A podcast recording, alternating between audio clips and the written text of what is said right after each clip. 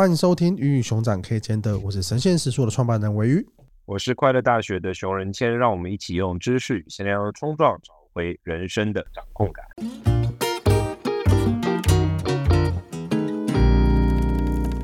今天这一集呢，我们是用一个远端录音的方式来跟大家分享。熊现在，熊现在人在哪里？我现在在泰国，我在曼谷。就是准备要发各种、啊。那我们今天想跟大家聊，就是算是年度回顾了。二零二三年就这样快速的过去了。哎、欸，其实我觉得过得蛮快的，就是过过程中觉得很缓慢，但是一回头就发现，哎、欸、靠，已经年底了。我每一年都觉得过得很快，而且我每一年都觉得自己在变胖，但是我每一年都没有减肥成功。就这，我觉得这是我人生的一个循环。我哎、欸，我 我们这集播的时候应该已经年初了，已经二零二四年了。那我相信大家已经看过了很多年度的回顾啊，跟明年的展望啊。但是我们现在就来聊聊看，二零二三年我们各自做了哪些事情，跟我们有没有什么调整啊，跟变化啊，跟这些东西。今年我今年其实没办法做什么事啊，因为我一直在出差啊。我昨天我今年一直在出差，就是我因为一直被我别的工作拉走，就是我除了自己做的事情之外，我还要为我的就是宗教我的教派一直一直来几乎每两个月就被拉出去一次，所以我对，所以今年我没有真的想做的事情，今年没有办法到，但是大概今年只能做一些布局，明年可以去深入这样。然后今年另外就是我我一直强调我变胖，我已经变胖两三年了，我从疫情前就开始变胖，我就完全没有。在意这个这个事情，但是我也是我我一直被骂要减肥，所以我是二零二四年就开始减肥。我也希望可以十六八。哎，十六八其实你是十六八，你是从什么时候开始啊？我就是我就是有一个循环啊，因为我是属于那种胖很快瘦很快那种人，就是我就是气球。然后 反正我变胖是是来自一个一个前辈跟我说，他跟我讲了一句非常狠的话，他说：“熊仁谦，你要减肥了，这样下去你录影都会出现法令纹的。”他说：“你已经有这个趋向，可是这样是不是很有福气啊？你脸很有福气。”然后我心里说：“天哪，我竟然会有这么一天！”然后我认真看我的影片，我我觉得他讲的是真的。然后我就觉得我演的我越来越像金正恩。然后我就觉得不对，不行，这件事情走中了。我没有想要找，我不，I don't care about 福气，我不想找他们金正恩。然后，然后再加上我的发型，很有可能会变得跟得像他。你知道为什么吗？因为我就喜欢把两边都剃光嘛。然后他也是啊，他就只有头上有头发，两边是剃光的。然后我就觉得再站下去，我真的会，我真的觉得这个。不祥的时刻会到来。你记得之前年初我们在录哪一集 Harry 我那一集的时候，就讲罗胖。然后那时候我就是我去做健康检查，健康检查的人也跟我说，我的身体都很正常。就是就是他只有说什么，我好像疫情之后，我在 COVID 之后，我有我有中，然后 COVID 之后我好像有那个二尖瓣膜脱垂还是什么。可他说那个很正常，他说很多人都经常都会有。你很健康啊。然后他说我除了那个状况之外，他说我最大的状况就是胖。一个大概四十岁的姐姐。看起来也没有很瘦，拿着一个表格跟我说：“不，他给我看一个那个发展图，然后他跟我说，如果你依照你现在这样子的生活作息，跟你的用餐，跟你的脂肪增长情况下去，你大概到三十五岁左右可能会来三十五岁哦，不是五十五岁哦，你到三十五岁左右可能会接近一百公斤。然后我那时候真的不确定那是真的是这样，还是在恐吓我啊。然后我那时候听完之后，我心里想说：好，这个人不能这样子。嗯、但我那时候就这样想。”然后呢，后来我有试过各种方式想要减肥，但就是都没有成功。然后我后来觉得，对我这种人来说，最适合我的方式就是越简单越好。当然，可能对很多人来说都是这样。那对我来说，对啊，那要计算真的太困难了。就是八小时可以吃东西，十六小时什么都不要吃。我没办法在那边想说，哦，我一天吃三餐，我早餐吃了蛋白质，然后我下午吃了淀粉，啊，淀粉多少？呃、嗯，这个是精致还是什么啊？我真的没空，我真的没空啊。所以我的方式就是 fuck it，我就是十六小时不吃东西，哦、时间不到，食物摆在那里。很有趣的是，像我这样的情况来说的话，我反而不会在八小时暴饮暴食，因为我已经有点习惯饿了，你知道吗？我八小时开始吃的时候，我反而只能从一点微量微量的东西开始，所以我觉得整体状况是有变好。Okay. 所以我我我希望我回到我的那个比较巅峰的时期，对，就是我目前今年新年新年新希望。但是我要讲你，我必须我一定要讲，我真的觉得你必须减肥，你知道为什么？因为我看你三年来啊，你拿着你的那个我不知道是什么作品。嗯，就是好像哦，是独立书店的的那个，你去印刷厂拿独立书店的原版 还是什么？有一个大概 A 三大的东西。就看到那张照片，以前那个以前那个东西挡住你、欸。我真的胖很多，现在已经印出来了。但是我就想，我我就骗自己说这是一福态。可是我们还年轻啊，我们现在不能长得有福态了。我我曾经也有十六八，我觉得十六八真的很有效，就是它真的很。我觉得一六八不但是效果好，而且它很好执行，这是一个重点。对，然后我我我前阵有想减肥，然后我减肥，然后我就想说好，我我要下班之后去慢跑，然后我就花了很多时间在买跑鞋，然后买完之后寒流就来了，我鞋子就放在那边，我就是被我老婆骂说：“哎，你买 你花那么多时间在那边比比较跑鞋，在那边挑半天，然后结果你买来根本没有穿过一次。”但我觉得，我觉得大家都会有这种，我觉得减肥减肥财真的是蛮有用的，就是你在这个过程中，你就会想说：“哎，我要用什么样的方式减肥，可能要买什么样子的东西。”那我前阵子听到是有人去买减肥针，就是埋在那个穴道里面。然后真的就是会让你的食欲降低，然后他们会给你吃药，吃药去控制你的血糖稳定。我觉得血糖，因为我觉得十六八也有一点点，就是你处于这种状态习惯，因为一开始可能会你血糖会剧烈的飙升，但是你习惯了之后，你就会真的就是会处于一个稳定的状态，你也不会突然半夜想吃宵夜啊，突然怎么样？我觉得维持一个习惯真的是还蛮重要的。对啊，而且我我就是后来回过头来很认真的思考，我觉得一六八也很符合我的佛教立场，虽然这听起来很扯淡，因为就是在佛经上有记载，就是说佛陀有一个弟子，他有一个学生，很有很有名的一个医生叫奇婆，他们就就是佛经上都称之为叫神医奇婆，他是佛陀时代印度最大国王的御医，然后佛陀有一些弟子就是生病了之后会去见他，然后就是问他说，就如果说不是大病。身体处在亚健康状况要如何改善？然后他的回答就是，他的回答在佛经上叫做“唯以断食为本”，就是只要断食，没有别招。所以我觉得蛮有意思的，就是你知道断食某种程度上，据说有研究是啊、呃，我们控制自己的饮食的时候，其实它会启动身体的某一些修复机制。所以总之，一六八是我目前大概今年做过最正确的决策前五名之一。这么夸张？因为我今年没有办法做什么有效的决策，我今年就一直在飞啊。OK。嗯，所以我们这这个录音也在也在出国中。对啊，那你自己明年有什么展望跟规划吗？我明年哦，我明年就希望回过头来就是多做哦。对，我刚刚想到，今天是我最后一次说我是快乐大学的熊仁谦了。为什么？因为我们明年要把频道改名，不快乐大学就是呃不叫大学了。但我现在还没有想到名字，我现在已经想到一个名，就是两个字，就两个名词。我已经想到一个名词，但是我还没想到另外一个名词。所以，you know，我还要 figure out。但我现在明年要把频道改，就是会更强化我个人的一些人格特质，然后会会去多关注在我自己擅长的内容，而不是有一些我聊起来很痛苦的内容，比如说爱情主题。爱情主题就是我每次要聊爱情主题，我都好像要 key 档一样，我都要先想象自己。你要把爱爱神爱神请过来。对，就是我我真的没有办法，所以。就是我必须要，就是从头到尾整个改变了，所以我以后我也不会在以后，也就是在可预期、很近期的未来，我就会不再做。哎、欸，我是快大学。可是你们不是才才刚开那个会员订阅啊？不会矛盾啊，不会矛盾，内容是类似的，可能不叫快乐大学吧，叫做别的东西的会员订阅。对，懂。那你们在接下来的这一块，就是会 YouTube？哎、欸，你们可是你不是 YouTube 开了两个频道？对啊，可是、那个、会整并吗？没有，另外一个频道因为。第一个，另外一个频道的确，它就是我们目前发的十几支影片，有一两万订阅，可是应该就会直接放掉它，就会把那里面的内容全部整并过来。因为呃，我现在的就是知道我做社群，他强烈建议我不要开那么多战线，他建议我把所有事情集中在一个点。然后他说我做太太多太多事情，会让想要认识我的人感到困惑。然后他跟我讲一件事，我觉得很有趣，因为我后来发现女性真的很多点上面的思维的确比我们还要更具体。他跟我讲了一件我在经营社群的时候跟我大部分在感情情况中遇到一样的问题。他说：“你给人太少安全感。”在这个在社群上会发生什么事情？他说：“当你给人太少安全感的话，你想要让这些粉丝跟你产生粘着度，或者是你后面要进行任何的东西，都会变得比较困难。你这 IP 会比较难打。”哦，我好像懂那个感觉。他基本上跟我分类了啦，就是跟我聊了一些东西，就是说，哎，哪一些 IP 是怎么样子，哪一些 IP 是什么样子。然后他跟我说：“你这个 IP 非常重要的是安全感跟信任感。”他说：“那你这个就是非常缺乏，你没有给人家安全感。嗯”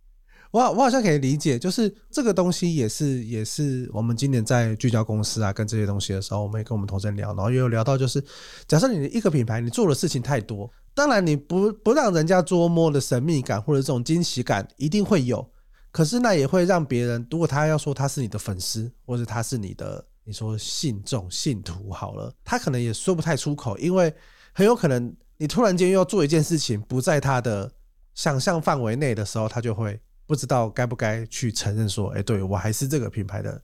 粉丝或者这个品牌的信众。”所以我觉得这个东西可能就是你刚刚那个有人说的那个安全感这件事情。我觉得这个是我们今天在公司在规划的时候，有很多东西的讨论跟处理的方向也回到更聚焦一点点。那我觉得其实跟我们两个个性也有关，就是我们很容易哦，想这个想去尝试啊，那个想去尝试，就会想说要去探索很多东西。我觉得探索是可以探索，但是可能让别在外面宣传，或是让别人看见更多的方向的时候，那些东西是要是聚焦的。就探索，你可以花一点自己的时间或者你的心力，或比较小的去尝试。可是比较大范围的，让人家看到的，可能还是要有一致的路径，大家比较可以想象。所以你是什么样的人，或是你是什么样的品牌？有延续了你刚刚讲的，然后第二个，我的这个指导者说，我这个品牌给人家缺乏安全感跟信任感的原因。他讲完的时候，我就很认真看着他的脸，我心里想说，是认真的吗？他说，因为你长得太俊俏了。鮪鱼说话哦。原来是这个，我刚前面还在那边分析半天。他说另外一个原因啦，当然就是有很多原因。他说另外一个原因是你长得太俊俏，然后你的荧幕形象就是太痞了。他说，他说，对，他说痞。我跟你讲更过的是什么，你知道吗？然后他接下来看着我的脸，大概过了三十秒之后跟我说：“你应该要戴眼镜。”类似这样，我就是我觉得蛮有趣的啦，因为我我真的我这我个人认为我学到蛮多东西的，就是因为我觉得女性她们都是女性，然后她们都是呃。蛮有经验，可能操作社群都超十几年以上，然后是很很现在现在台面上有一些大 IP 的操作者，在互动的过程中，我真的觉得，嗯，在他们女女性的很多视角，真的是我作为直男，真的是完全完全不会想到的事情。然后我觉得对我非常有启发，所以我我好应该说，我二零二四年的目标，第一个当然是减肥，第二个就是当一个 让人有安全感的人。天哪，这这个话好难说出口。OK OK，就是稳定的形象，让大家让大家记得。你是对，不是走形象啊，我要尝试尝试从内而外活出稳定感啦。对，可是学佛没有很稳定吗？学佛感觉是个稳定度很高的一个信仰。我的问题就是，呃，学佛稳定高，但是我表现出来就是想做的事情很多啊。刚刚在讲，就是说我们要重新定位那个名字，就不叫快乐大学，叫什么什么的时候，我们就想很久，因为你要找到一个词去，既要同时表达，因为我我我的人生课题就是矛盾，我人生存在很多矛盾，嗯，所以。要同时表达我在做的矛盾的事情很困难，嗯，所以我们讨论了很久，就是一个词既能够表达，比如说要能够表达我的定位是来来自于传统的地方，但是做新颖的事情，可是又是有传统的权威跟身份，但是又不要离大家太远。那同时兼顾这么多东西很不容易，然后要这个词又要能够包囊我所有在做的所有事，让人家觉得说哦，这个人会做这个是不会矛盾的，就这样子很困难。所以就想了蛮久的吧，应该说最主要的不稳定感来自，我觉得不稳定感或那个来自于说，在大家的已知跟未知中穿梭，就某些事情是大家的，就是可能受众的已知，某些东西是受众的位置，然后我在这个地方穿梭来穿梭去，然后就会给大家说。我、哦、靠，一个超小，大家懂 对，我就是让人家摸摸不透。对，我觉得，我觉得这个可以 echo 到我们前面。就我们在发展过程中，我们最近也收到一个履历，我觉得他是夸奖了，因为他就觉得说，哎、欸，看到我们有很多新的尝试，然后就是不知都不知道到底是你们是先出日历还是先做线上课程。他有点想要讲，我们做很多尝试都很成功，可是这个东西某种程度来说就是一种。对于陌生人来说是混淆，就是哎，所以你们是在一间做做产品的公司呢，还是一间做课程的公司？我觉得这个东西都会多多少少都真的是会产生像这样的东西。所以其实我们在明年的规划，应该说从年底慢慢的要朝更聚焦。所以我们在讲是从教育到疗愈嘛，就是从教育到疗愈，它就是一个 circle 的一个过程，也是在想要把我们做的这些事情里面去。赋予它一个新的意义，然后这个意义是可以自圆其说的。我觉得有的时候就是意义这个东西，我觉得在做的过程中，你可能你自己有你的想法跟 map，可是你要把它聚焦成一个文字语言或者是一个具体的形象带给别人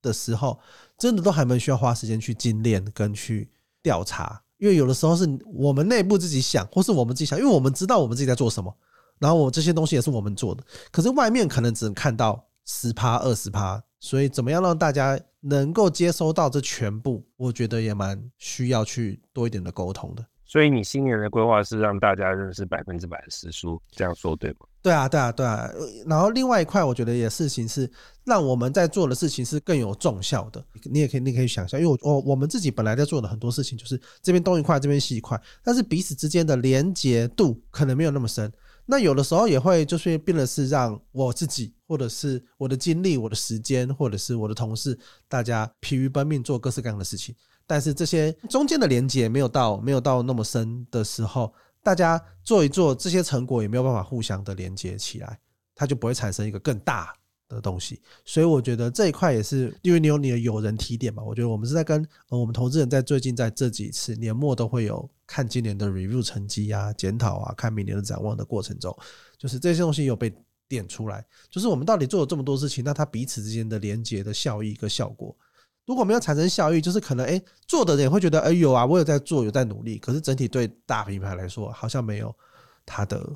效果。整体来看，就觉得啊我们哪些东西需要调整跟检讨，跟这些东西就会还蛮明确的。因为我们刚才讲年度 review 跟明年展望嘛。我觉得如果在农历年前，应该都还算是今年。我觉得大家可以回头来多去，你一年也肯定也做了很多事情，跟很多的尝试。而且其实我觉得这个时代还算是蛮鼓励尝试跟这些试错成本。但是你去试错了，跟你做这些东西，它最终到底留下来了什么？我觉得也蛮值得去检视的。跟哪些东西是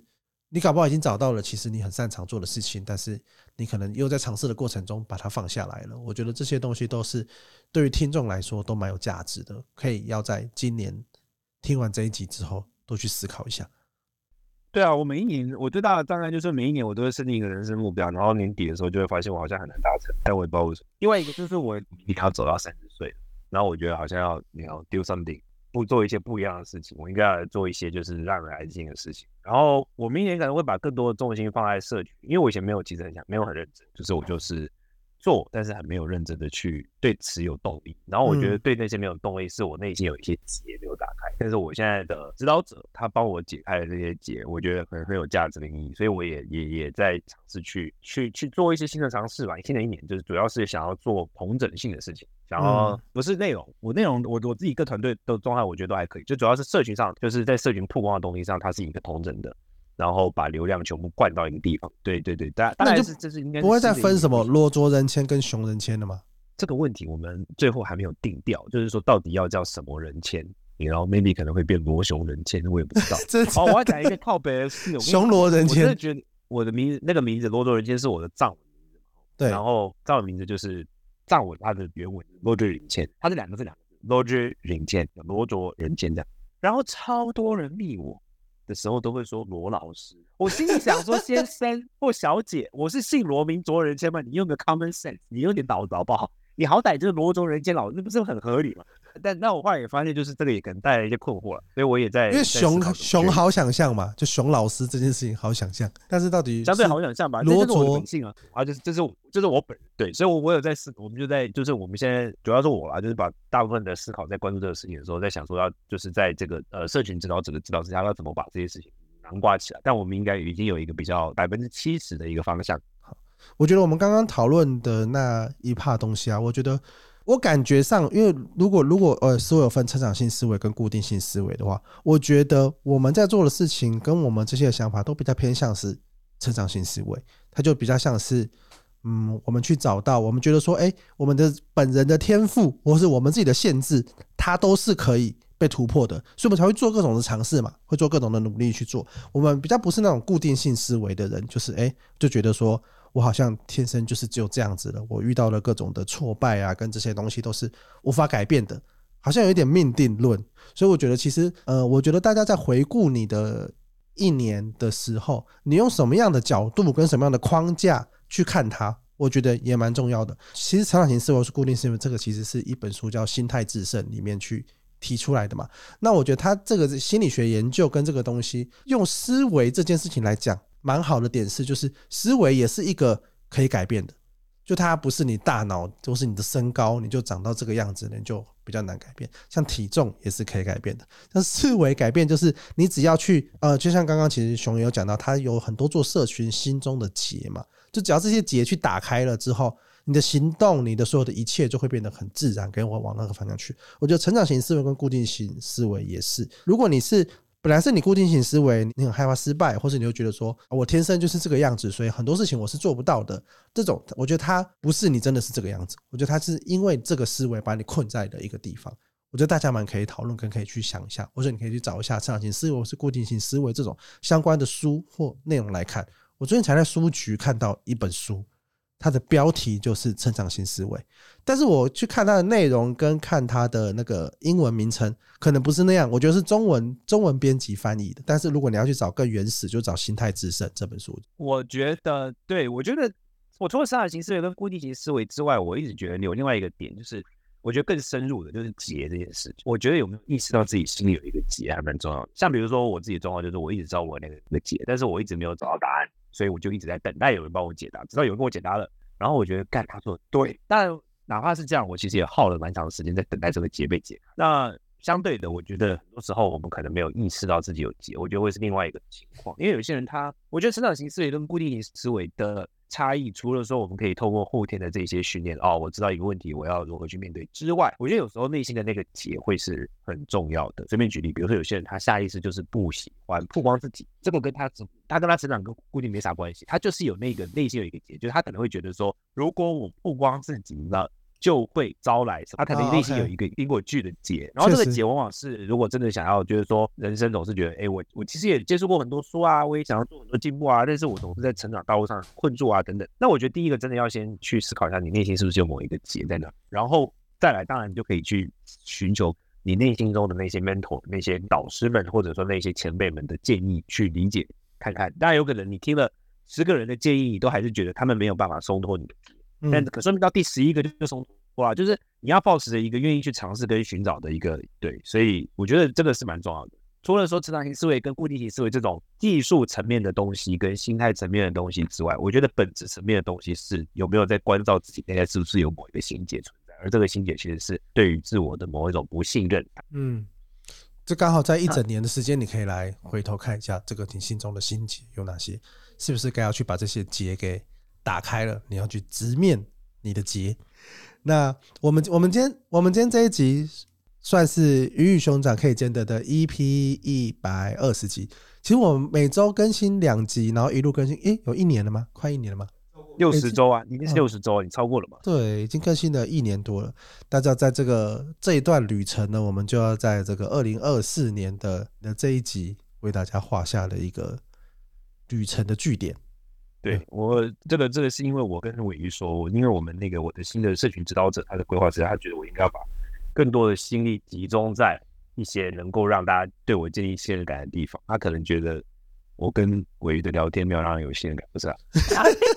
所以 所以我们就经过讨论，觉得在新的一年，我们会先各自去把自己的东西打造好，然后未来在江湖上再见。那也希望不论是时书的听众或快乐大学的听众，之后都可以更加的了解到我们在做的事情，而且能够更加认识我们。不论是做 podcast 也好啊，或者是我们接下来的任何转也好，我们的本质都是希望我们的朋友们、我们的支持者们跟我们共享共同价值理念的人，可以更加认识我。那在这样的框架之下，如果一个东西对这个有助益，我们会愿意去做。但是如果阶段性来说，其他东西是更能够达成这个事情，我们就会把心力移动到那个地方。